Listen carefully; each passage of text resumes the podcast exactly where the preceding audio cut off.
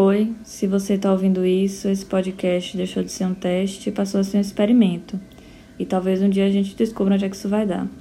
Ainda bem que tem aquele ditado de que quem é vivo sempre aparece, porque aí eu posso usar nessa situação específica. Estou viva e apareci. Eu bati o pé que ia soltar um episódio essa semana e ele tá até gravado. Mas o universo agiu e cá estou eu falando de outra coisa completamente diferente. Eu sei que não é de conhecimento geral, mas nada que eu falo aqui é novo. Todas as coisas já martelam na minha cabeça e convivem e, e giram e passam e voltam é, há um tempo. Eu só formalizo em áudio. Na verdade, eu formalizo e publico, né? Porque provavelmente já foi formalizado antes onde quer que seja. A minha memória não é tão boa assim.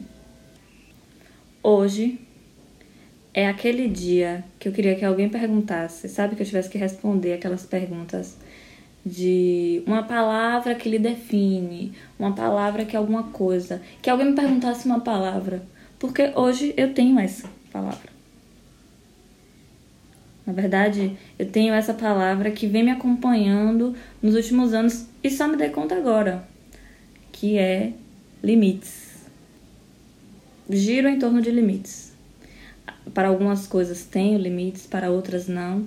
Mas o mais importante, e é por isso que ela vem rondando a minha existência nos últimos anos, é que aprendi a ter limites, a encará-los e a entendê-los. Hoje eu vejo o limite como um ato de autoconhecimento e respeito, de entender onde eu encaixo, o que eu posso, o que eu não devo, o que eu quero, o que eu não vou.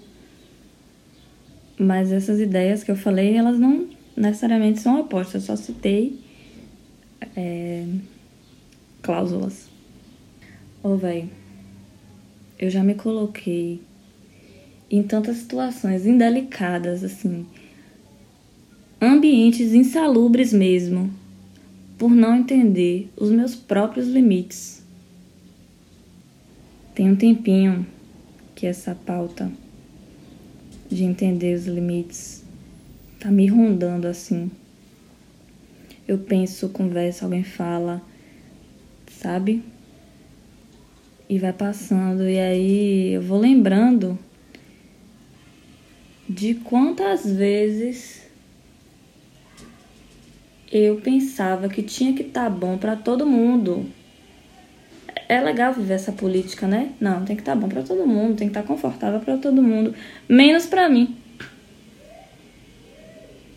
Porque eu, eu queria saber por que eu não me colocava como todo mundo, mas sim como a, a pessoa responsável por gerar o conforto. Em que ponto o conforto do outro passou a se sobrepor ao meu conforto? Porque eles não podem coexistir? Porque o discurso de que tem que estar legal para todo mundo e de que às vezes a gente tem que ceder algumas coisas e às vezes a gente também tem que impor as nossas vontades, tá todo pronto aqui na minha cabeça. Pode me botar para fazer um TED Talk Mas aí eu não conseguia colocar ele em prática. Na verdade, eu conseguia, me tirando dele. É como se fosse uma festa e tava todo mundo lá na lista e eu fosse só organizadora. Não me via participando daquilo ali, mas eu achava que eu estava participando. Porque eu me encaixava muito mais no papel de ceder do que de estar bem. E eu não me perguntava se estava confortável para mim. Na verdade, eu sabia que não estava, mas eu falava: "Poxa, a vida é isso". Como se o único lugar que eu pudesse ocupar era o de abrir mão. No final, meu discurso bonitinho não era nada, porque eu não me conhecia. Ele é vazio quando falta autoconhecimento e prática. Nossa, que papinho de autoajuda, né? Mas não tem pra onde correr, é isso mesmo. depois que eu entendi e aceitei que existem certos lugares, espaços, é, sensações, modos operativos que não me cabem.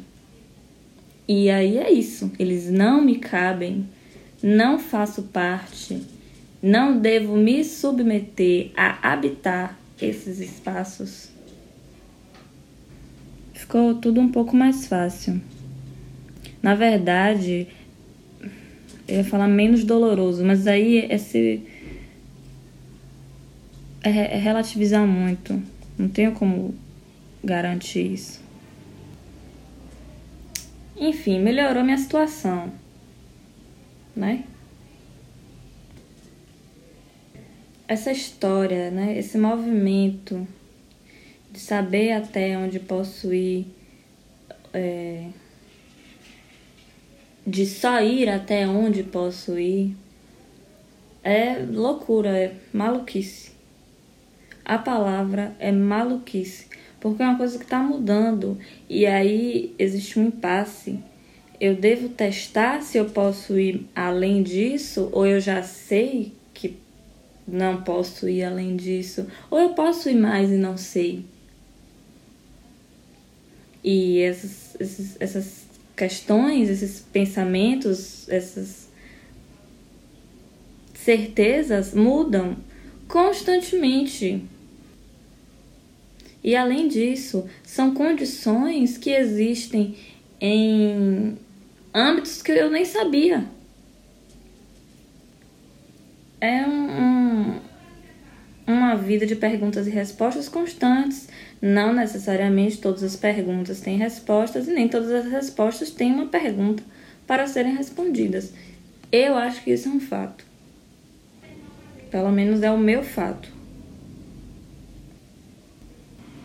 É como se eu tivesse que responder um formulário constantemente. E pensando aqui agora, eu gosto de responder formulários, então é como se é, facilitasse, né? o processo para mim, cara, dessa maneira.